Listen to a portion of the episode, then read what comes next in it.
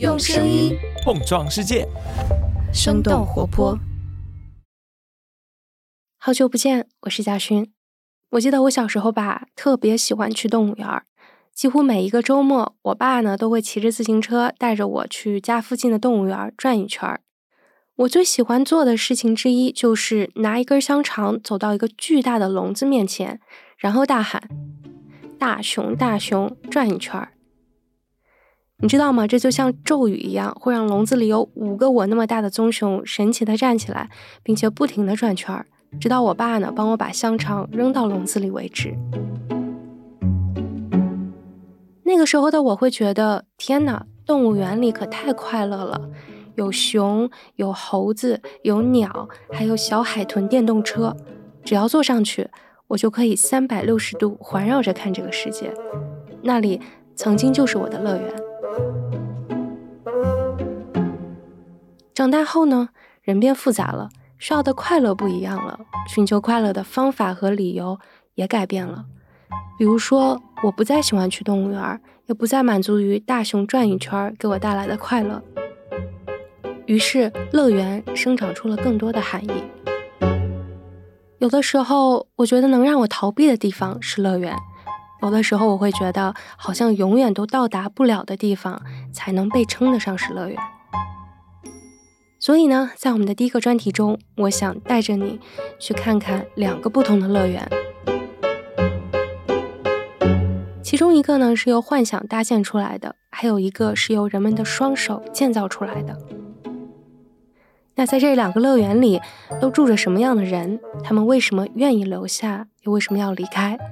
除了快乐以外，他们到底又在乐园里寻找着什么？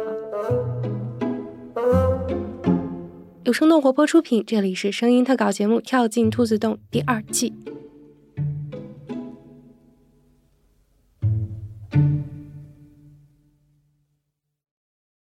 那先来说说幻想出的这个乐园，这就要回到不久前我去围观的那一场约会。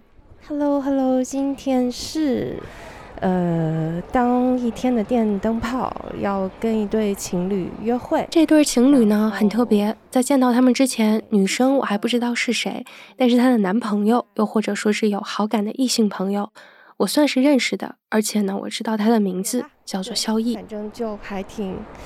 期待的也挺紧张的，没有就是搞过这种录制，也没有感 感受过这种约会。梦妮来了，Hello Hello，梦妮是我们节目的监制。哎，巧的是，她也认识萧逸，甚至还有那么一丁点儿的喜欢他。马上就要见到萧逸了，你紧张吗？我倒是不太紧张，我比较好奇妹妹到底怎么样。不会是这个妹妹吧？是吧？哦，我们把跟萧逸约会的女生叫做妹妹。因为在我们的想象中，去这种约会的女孩应该比我俩都小。Hello，你好，哎呀，你好好看呀，嗯，好甜，好甜，好甜，是吗？是吗？怎么称呼你啊？呃，我叫汤圆儿。汤圆儿，哦，哇塞，你今天穿的好春天哦。汤圆儿，零零后，是一个大四的学生。那天的汤圆儿呢，是一个粉色系女孩。她穿了一件玫粉色的外搭，外面套了一件彩虹条纹的毛衣，还背了一个粉色的单肩包。哦，头发上还夹了一个粉色的美乐蒂发夹。后来我才知道，这个发夹呢是萧逸在上一次约会中送给她的。所以现在呢，我、梦妮、汤圆儿，我们三个人就等着萧逸的出现了。紧张吗？紧张。你没有看到过萧逸，哎，来。Hello，你不但美瞳也好看，我感觉你这身也很搭，跟我。真的吗？我之前在家里边挑衣服挑了两个多小时，要不我们我们进去吧，还是？我们进去吧。听到这儿，你的脑子里可能有很多问号：萧逸是谁？这对情侣有什么特别的？为什么梦妮还跟萧逸有关系呢？实际上，我们见到的萧逸并不是萧逸，他是一个叫做齐宇的大学生。是一个女生。呃，大家好，我是齐宇，我经常接的委托角色是陆晨，然后最近还会接萧逸。这次约会能成立的一个必要条件是，汤圆付给了齐宇四百块钱的包天费用，并且答应报销他那一天因为约会而产生的所有花销。来，先把收款码给我，先转给你。微信收款。真正的萧逸呢，并不存在在三次元的世界，它来自于一款乙女游戏，也就是面对女性群体的恋爱模拟游戏。或者再简单点来说，萧逸是一个虚拟角色，一个纸片人。一个女孩子花钱找另外一个女孩子来扮演自己喜欢的恋爱游戏里的男生，到现实世界里来约会，通常呢被叫做 cos 线下委托。像齐宇这样的女孩会被叫做委托老师，而像汤圆出钱消费的则被叫做单主。我发现呢，这种打破二次元和三次元壁垒的约会，创造了一种新的关系。虽然它表面上看起来是浪漫的、美好的，但表皮之下却隐藏了很多复杂的、脆弱的和一些女孩们不愿意分享的故事。所以在今天的这期节目中，我会带你认识一些不同但又相同的女孩。她们中有游戏的玩家，有单主，也有委托老师。我很想知道，在虚拟和现实世界的交错中，她们到底在寻找什么？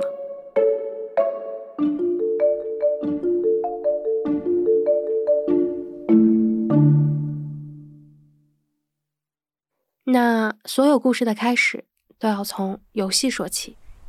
最开始，嗯，接触到乙女游戏是在什么时候？是怎么接触到的？哦，那是五年之前。然后，嗯，提到五年之前，就是我们四大国乙中的电影制作人刚开服的时候。这是竹一，我们呢是在一个三线城市的小公园里面见的面。他有一双会笑的眼睛，在阳光下睫毛忽闪忽闪的，很好看。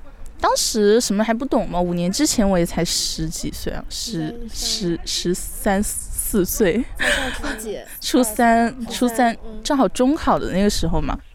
在逐一看来，所谓的乙女游戏就是……呃，乙女就是跟很多男人谈恋爱。从初三到现在，逐一呢断断续续玩过几款不同的乙游。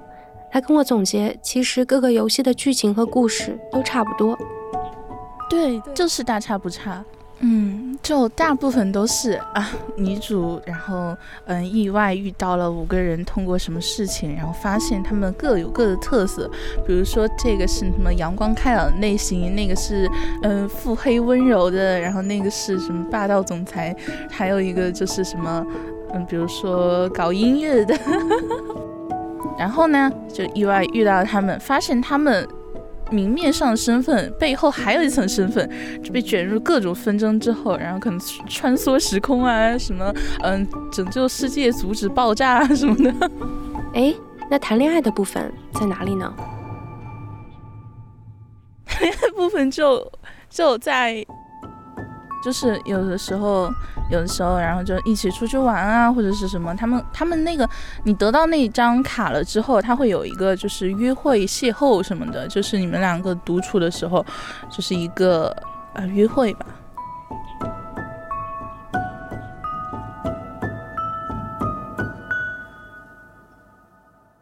如一刚才说的，得到哪一张卡，指的是玩家要在玩游戏的过程中，通过抽卡来和五个男主角进行甜蜜，甚至有的时候有些擦边的约会和互动。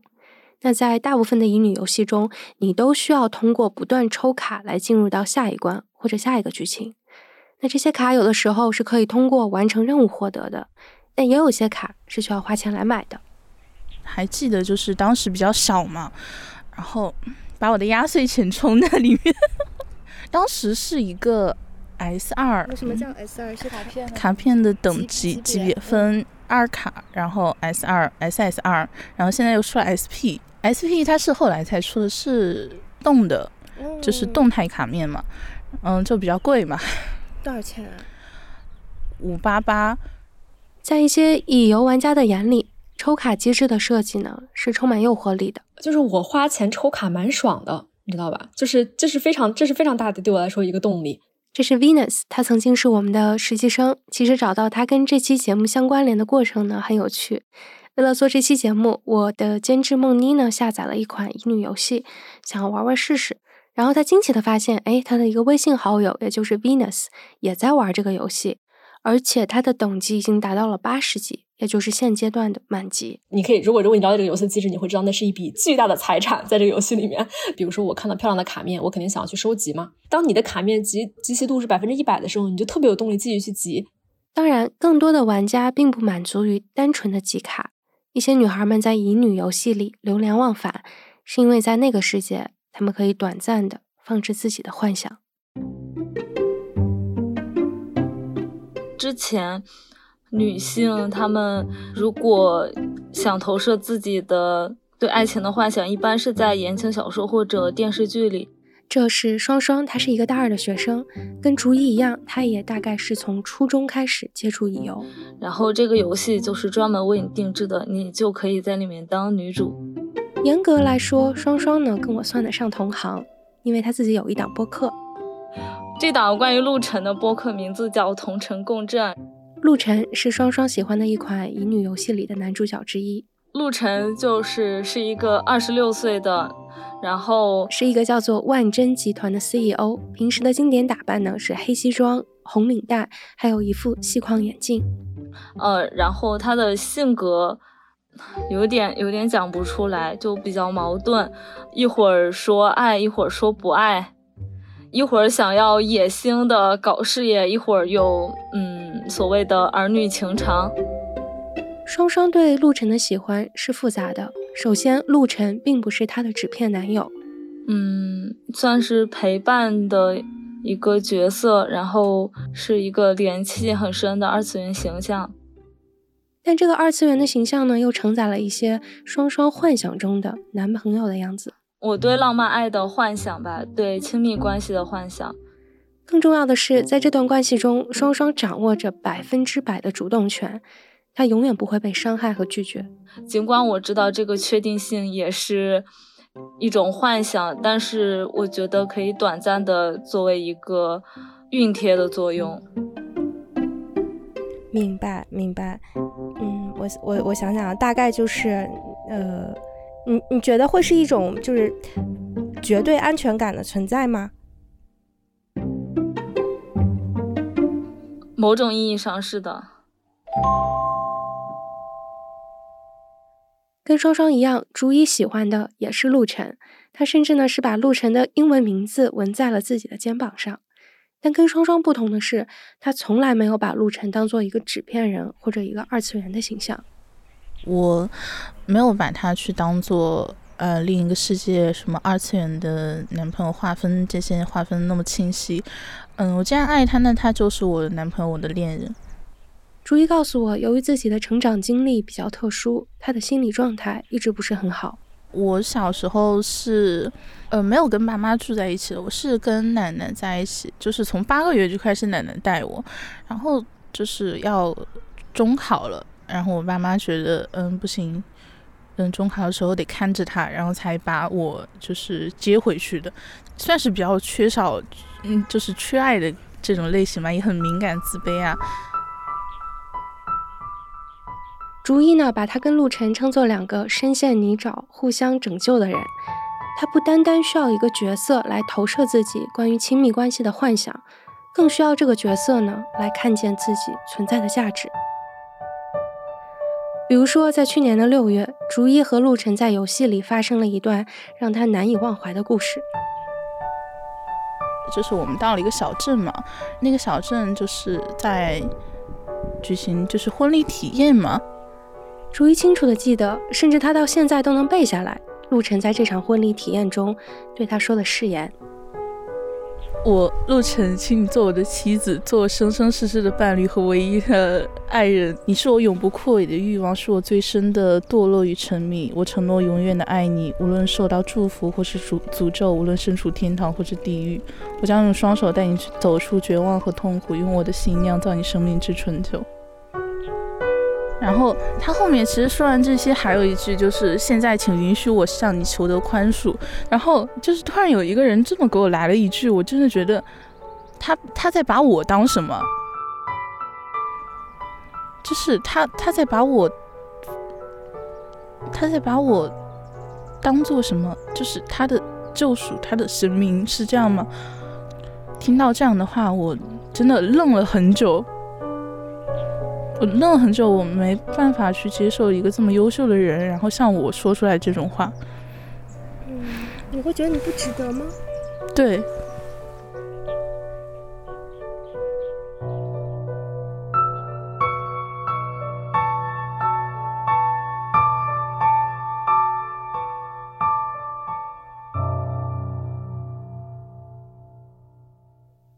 很长一段时间里，逐一会觉得自己其实在谈一场异地恋。平时，嗯，我有做过，就是把它的元素放在生活当中。然后我之前做过一次它的印象甲，就是美甲嘛。然后，然后也会去买一些周边啊什么的。然后，嗯，也会就是去写点东西嘛。我就像我们在异地恋一样。但在不久前，他忽然发现，哎，好像有一种方法可以短暂的缓解因为远距离产生的思念。我看有人就是找了 coser，然后约了自己喜欢的角色。啊，我之前真的没想过还能这样啊！就是委托一个人，然后去出自己喜欢的角色，然后去陪自己出去玩什么的。没人能说得清楚，这种委托约会到底是从什么时候、怎么火起来的。但大家一致的感觉就是，这是一种他们从来都没听过的服务或者体验。比如说呢，在节目开头出现的齐雨，也就是扮演萧逸的那个女生，她也是一款乙女游戏的玩家。但是我那时候都从来没有听过，就是 cos 委托。直到有一次，她去了一个线下的活动，怎么说呢？都是喜欢陆晨的女女孩们吧，都在那儿，大家有一个物料互换，就是大家可以带着自己的。嗯，做的那些同人的小东西，然后跟大家做一个互换。巧了，跟主一双双一样，其余喜欢乙女游戏里的角色呢，也是陆晨。那也是出于喜欢，他决定扮演成陆晨的样子去参加活动。我感觉得亏我不是陆晨本人吧，不然我感觉现场要失控。就是那天我是第一次。呃，cos 嘛，我觉得我的妆其实也没有，还相对来说没有那么成熟呢。但是兔子小姐们对我也很宽容，就是排着大长队跟我合影。我那一天基本上跟几十位兔子小姐合影。兔子小姐是游戏中陆晨对女主的一个昵称。有的会跟我说：“老师能抱抱吗？”或者怎么样？我觉得在帮那些女孩怎么说呢？完成她们的心愿，有一点这种感觉。在合影的过程中呢，一个女孩走上前问了齐宇一个问题。说老师接不接委托？我说啊，委托是什么？但是我当时没有表现出来，我就回家搜了一下。我说哦，好的好的，然后我就开始了我的委托。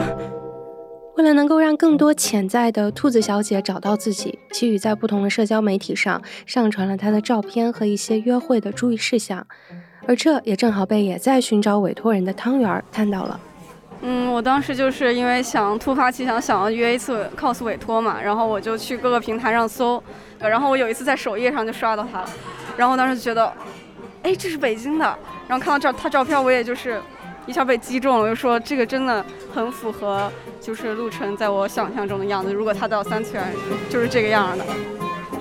没错，汤圆现在最喜欢的角色也是陆晨。他跟我回忆，自己呢是从初中开始玩乙游的，不过直到最近，因为陆晨这个角色，他才决定彻底入坑。他有一种特别的吸引力，就是不知道为什么，我就是 会让人有种想为他发疯的感觉。汤圆在北京的朋友不多，有相同爱好的那就更少了。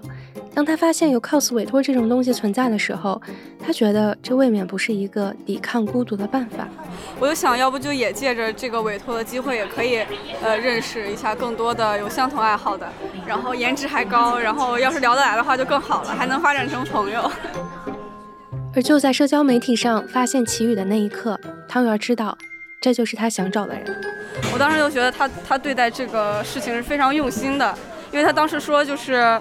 关于饮食方面，他不挑，然后他不希望不希望兔子小姐就是为了他的饮食，就是比如说超前消费啊，或者高额消费什么的。就这样，汤圆加了齐宇的联系方式，并且提前半个月就约好了两个人线下见面的时间。我一看二十分钟要约满了，那就赶紧约吧，我就约了那个正好情人节前一天。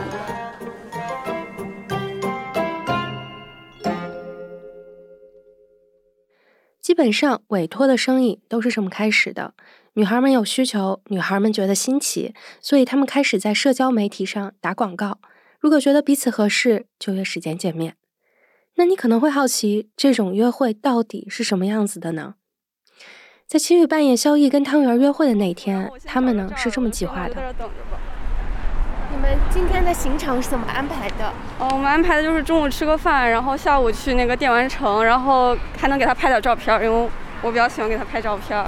上一次也按照萧逸的人物设定，他是一个赛车手，所以汤圆觉得在电玩城里跟他骑个摩托、赛个车啥的，还算符合他的幻想。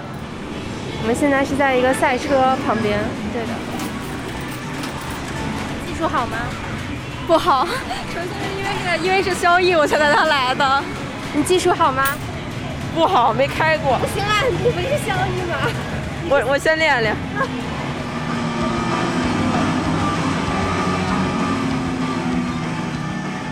其实汤圆和齐宇的约会跟正常的情侣约会差不多。那一天，他们玩了赛车，骑了摩托，打了枪，抓了娃娃，一起喝了饮料，吃了甜品，逛了街。最后，齐宇搂住汤圆，两人在一个落地镜前留下了合影。今天开心吗？开心。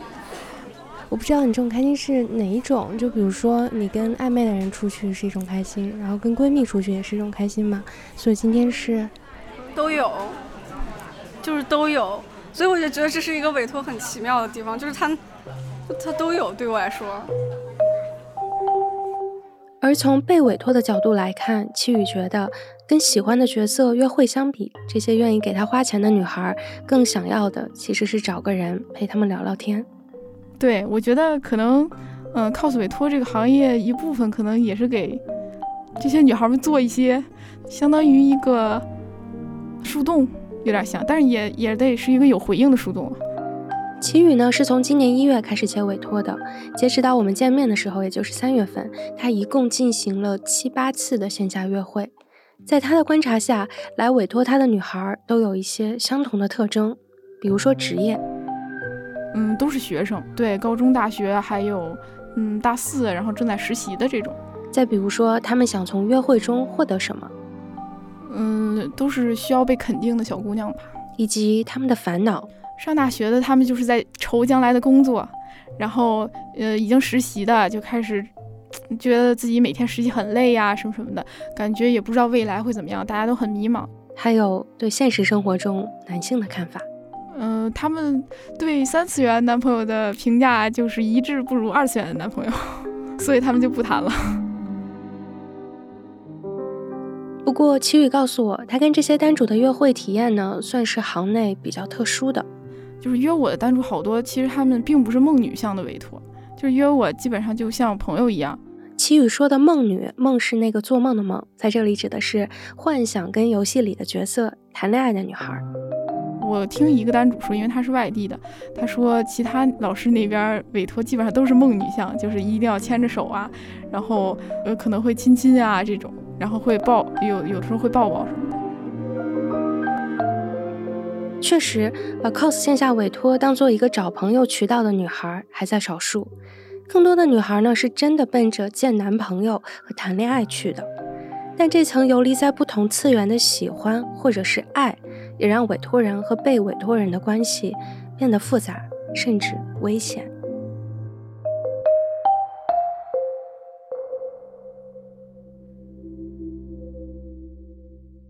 呃。最早的时候是在抖音刷到了一条关于委托的视频，然后我才知道啊，原来还可以这个样子委托。这是林青，一个十九岁的女孩。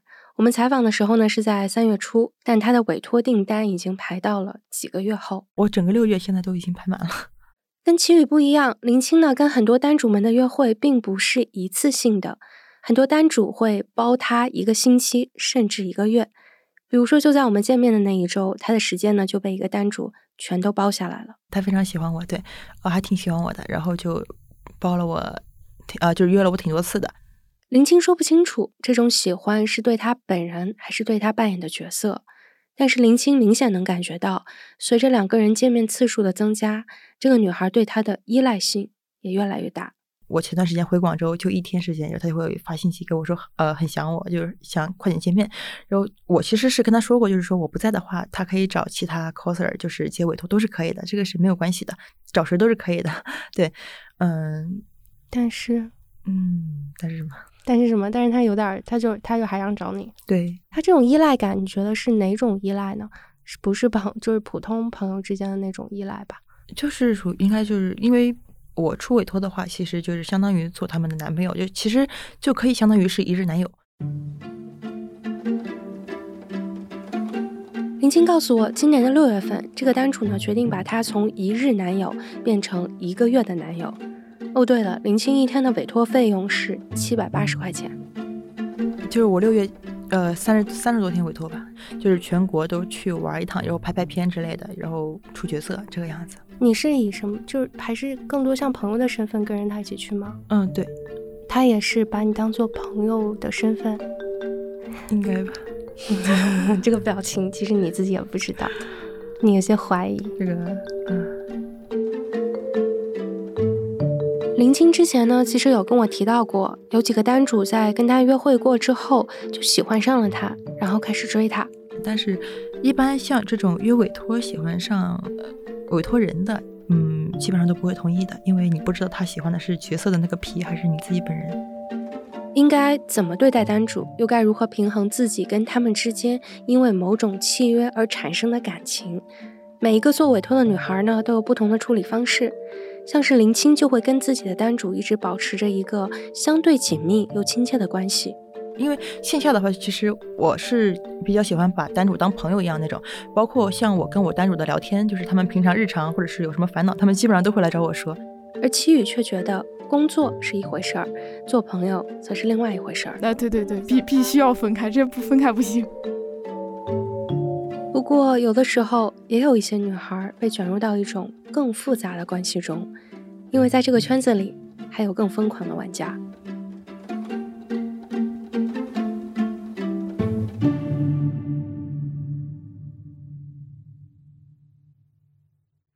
我有时候会跟我朋友开玩笑说，我就像是被富婆包养的小白脸。我有时候真的会这么觉得。这是 Snacky，他呢也是从去年的十月份开始接委托的。不过跟齐宇和林青相比，它的价格更贵，单主更固定，也都更有钱。我的第一单是一个跨国的单，它至少是在五位数之上。Snacky 对自己的单主们有一个比较特别的称呼，太太或者是夫人。十九岁到三十五岁吧，有单身，也有男朋友，也有女朋友，也有离异，也有老公的。为了给太太们提供最好的体验，Snacky 呢会在约会的一周前开始做准备。比如说，我要去接一个萧逸的单子，我会提前几天准备好萧逸类型的风格的那种衣服。萧逸呢在节目开头出现过，是某一款乙女游戏里的男主角之一。我会在前面几天就开始穿这些衣服，在日常里，然后去不停的催眠自己啊，我就是萧逸。啊，我后面几天我就是要跟我家小小五去见面，还约会了，我要带他去玩。萧小五是萧逸在游戏里对女主的昵称，就是不再以我自己的思维去考虑，而是真的带入到萧逸的想法里，说啊，我见到肖小五之后我要怎么做，肖小五会喜欢什么，啊，我可以带他去做什么，不是去模仿他，是成为他。在还原角色这件事上，Snacky 可以称得上入迷。如果你还记得，在游戏里萧逸的设定是赛车手，所以 Snacky 就我第一次接萧逸的单子的时候，我买了一辆重机，嗯，我去考了那个摩托车的那个驾照，它现在停在我家车库里。如果那些夫人喜欢的话，我是会开出去的。当然，这只是其中的一个例子而已。基本上，Snacky 会根据他扮演的角色来为夫人们安排好一天的行程。比如说，如果他扮演的是陆晨，啊，我们一天的约会基本上就是我到达了他所在的城市，我会提前订好汽车，我会去接他，啊，我会赞美他，然后亲一亲他的脸颊或者额头，我会告诉他说，嗯，今天的兔子小姐也很漂亮。或者说每一天的你都很漂亮，比之前的你更漂亮。我会带他去干嘛呢？上午就是听一些音乐剧或者歌剧，然后中午的话会去一些嗯法餐、意大利餐。我曾经花过一万九的价格，我把二楼的整个厅包了下来，把二楼的厅包了下来，然后又花了大概六位数吧，然后请了一支乐队吧，就是一边演奏一边吃饭吧。当然，我进行的这些花销，我是不会让这位夫人去付的，因为这些是我作为啊陆晨他这个角色应该去做到的。虽然在跟太太们的约会中，Snaky 的花销并不少，但跟太太们给他的委托费相比，这并不算什么。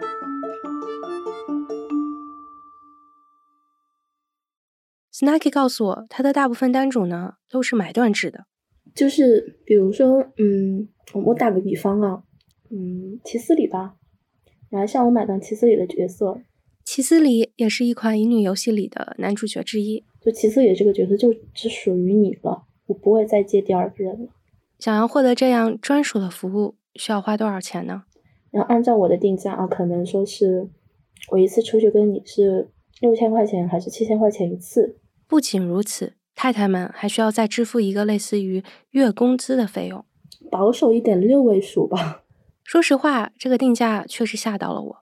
在采访之前呢，我跟 Snaky 也通过一次电话。我知道他是去年才大学毕业，现在在金融行业工作，做委托只是他的一个兼职。但是当他说出来这些数字之后，我不禁跟他感叹：是不是这份兼职积累起来的财富，要比他的正职工作的工资要多得多得多？就是说，现在你做这份工作的，就是能获得的收入，远远远远高于你正常工作的收入，对吧？那我觉得应该也没有，我正常职业每年下来也有两三百万，应该有吧。对于这个回答，我很意外，以及更加疑惑了。作为一个刚毕业不久的女孩子，Snaky 的收入呢是大部分同龄人的几倍，甚至几十倍。所以，这是她想要的生活吗？她是想要过有钱人的生活吗？我不知道，就是你做这个委托老师的目的是赚钱吗？如果是赚钱的话，我就不会出这个价格，我会往高了定，我甚至定的越高越好。那你的目的是什么呢？最开始，又或者说所谓的初心，Snacky 觉得大部分人都是一样的，想把这个角色还原在现实里，为单主带来一些安慰或者情绪陪伴，让他的爱人可以短暂的出现在现实里。绝不仅仅是说为了盈利，但是在 Snaky 做了大概两个月之后，他却萌生了退出的想法。我是想到要退圈，呃，就是退 cos 委托圈的。我会觉得那样太内耗我了。虽然说呢，Snaky 扮演的角色大部分来自于乙女游戏，但也有不少梦女向的夫人需要 Snaky 来扮演可能漫画里的人物，来跟现实中的自己谈恋爱。所以你可以想象，Snacky 的日常就是要在不同的角色，包括他自己中间来回切换。可能就是在我的脑海里不止三十份人生的模板，我势必会有时候会错乱。所以在做好退出决定后的那一次约会中，Snacky 告诉了那个夫人，这可能会是他们最后一次见面了。我那个时候是不打算再接了，我想说，我想把钱退给他了。我跟他讲了之后，他连夜给了我打了八个电话，等到打第九个的时候，我接到了，然后他那边是在哭，大家就说：“陆晨，你为什么就是违约了呢？”我共 情感真的会高，所以当那位夫人这么说的时候，我会觉得我我是不是真的好像做错了什么？我当天是安慰他有两个小时左右吧，我我不知道就。他的意思是把你带进陆晨的角色，是吧？就他的意思说你凭你为什么要抛弃我之类的，是这个感觉吗？对，他的想法是这样的。这个夫人的反应呢，让 Snaky 意识到继续做下去消耗自己，但如果退出，他又会因为伤了夫人们的心而感到愧疚。我现在其实进退两难吧。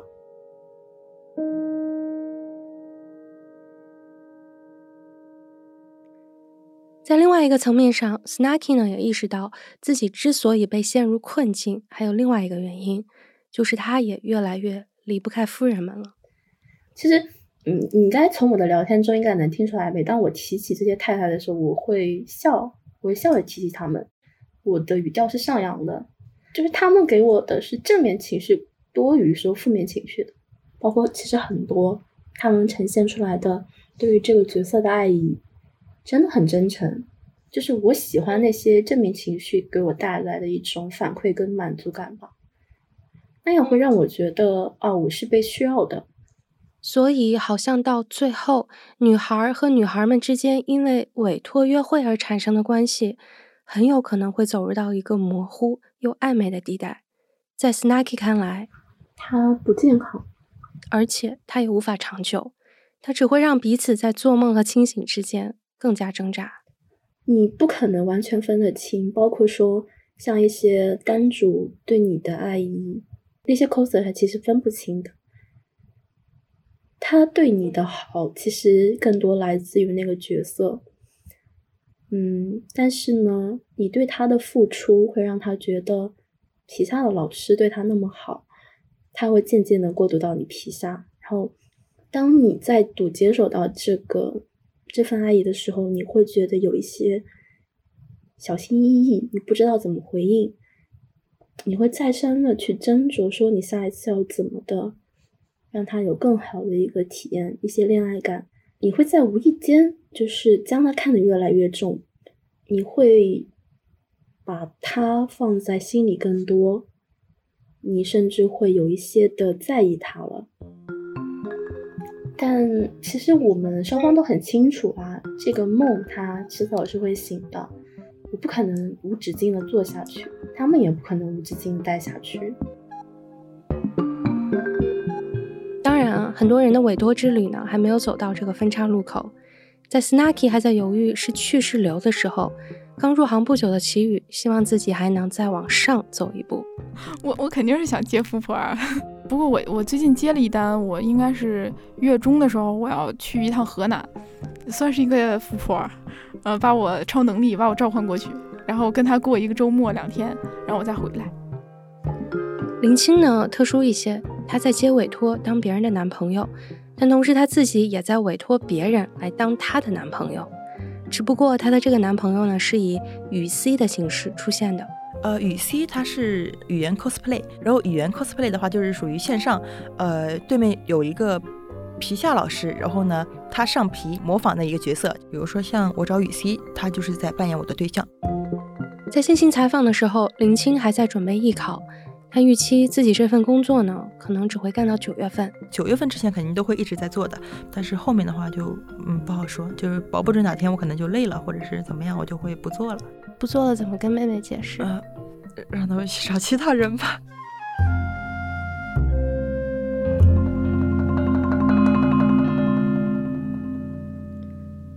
而在另外一边，寻找和需要委托老师的女孩子们，还沉浸在浪漫的梦境中。逐一告诉我，他最近呢约到了一个住在附近城市的委托老师，不过要等他这个月考完试，两个人才能见面约会。你你现在就是一到十分，你有多期待？啊，不能说期待吧。如果有紧张这个测试的话，我可以拉到满分啊。哦，就是比较紧张。对我真的很紧张，就是我会怕尴尬，然后我我会怕我不知道说什么说不出来话这种。紧张之外，主意更多考虑的还是怎么才能让自己获得更好的约会体验。他之前在抖音上看到有人花钱请了一个委托老师陪着自己一起到国外过生日，包车马住宿，然后包游玩什么的，然后嗯，生日时候找一个骑司里去冰岛，去冰岛哦，去冰岛，然后当时好像。嗯，不算不算车马什么玩的那种东西，就是嗯，给那个老师单给的话是一万多块钱，但是我就觉得，哎，好有钱真好。竹一也希望自己能成为一个有超能力的女孩，超呢是钞票的超。他说，如果有一天他有足够的钱，他也想跟现实世界里的陆晨有更亲密和特别的互动。开始做梦了。开始做梦了，就是因为陆晨之前留学是在英国嘛，然后呢，就想和和他，然后去他去过的地方去看一下。相比逐一，汤圆呢显得更实际一些。主要是那个预算有限嘛，一个月就那么点钱，又得约约委托，又得吃饭，国贸那边吃饭好贵啊。他的计划是先把手头上的约会给约完，到时候再看看自己是不是还在上头，还有需求。先把我手头上这些都都约了，我现在约了六个了。但至少现在，汤圆觉得这件事儿是一个正循环，因为每一次的约会都好像一针快乐增强剂，只要他能约下去，他就会一直快乐下去。一天中一直持续的开心的话，大概就是前三五天到后一周。嗯，尤其是尤其是刚约完，我们当时是我周一请假，因为我觉得周一人会少一点嘛。然后就接下来那一周，他们一看我，一看我就看我在傻乐，一看我就在看我在傻乐。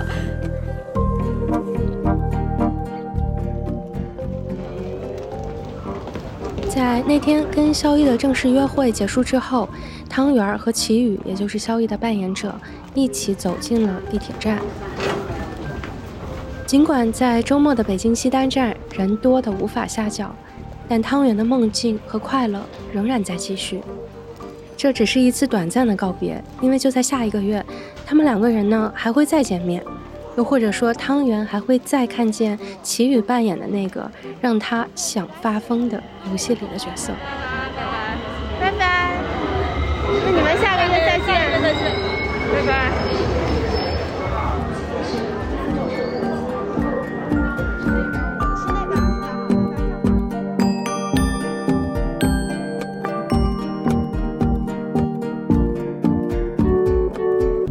兔子洞是由生动活泼出品的一档声音特稿节目，节目制作人是我贾勋，监制是梦妮，编辑是徐涛，运营 Babs 和瑞涵，设计呢是饭团。本期节目要特别感谢跟我们聊过天的茉莉、叶子和木木。下周二我们还会再发布一期番外节目，你会听到在女孩们看来印象最深的一次约会经历。你可以关注生动活泼的微信公众号，或者成为生动胡同的会员，就可以听到和看到更多兔子洞的番外节目和采访手机。那最后，好呀好呀，然后我最后有一个 一个小小的请求，嗯，就是不知道能不能以我们就以陆晨的口吻来来说个再见吧。嗯，做一个安定是吧？OK。晚上好，我的兔子小姐，现在是晚上的九点十二分。我想今天的谈话很顺利，不知道你这边觉得怎么样？时间也不早了，或许你可以去休息了吗？那晚安，我的小姑娘。嗯，下期再见啦。